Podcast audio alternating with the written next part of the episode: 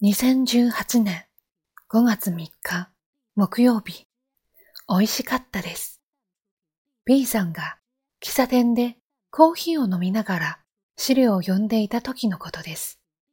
席を立った一人の客がレジの人にごちそうさまでしたと言った後、さらに美味しかったですと笑顔で言ったのです。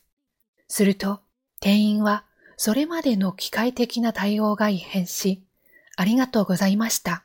またお越しくださいと嬉しそうに答えていました。B さんは一連のやりとりを目の当たりにし、今までごちそうさまとしか言っていなかったな。自分も真似しようと思ったのです。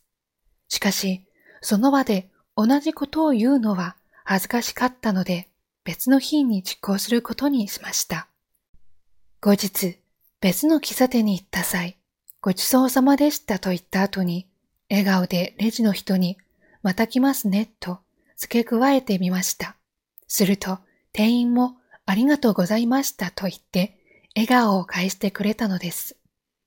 良い習慣が身についたと嬉しくなった B さん。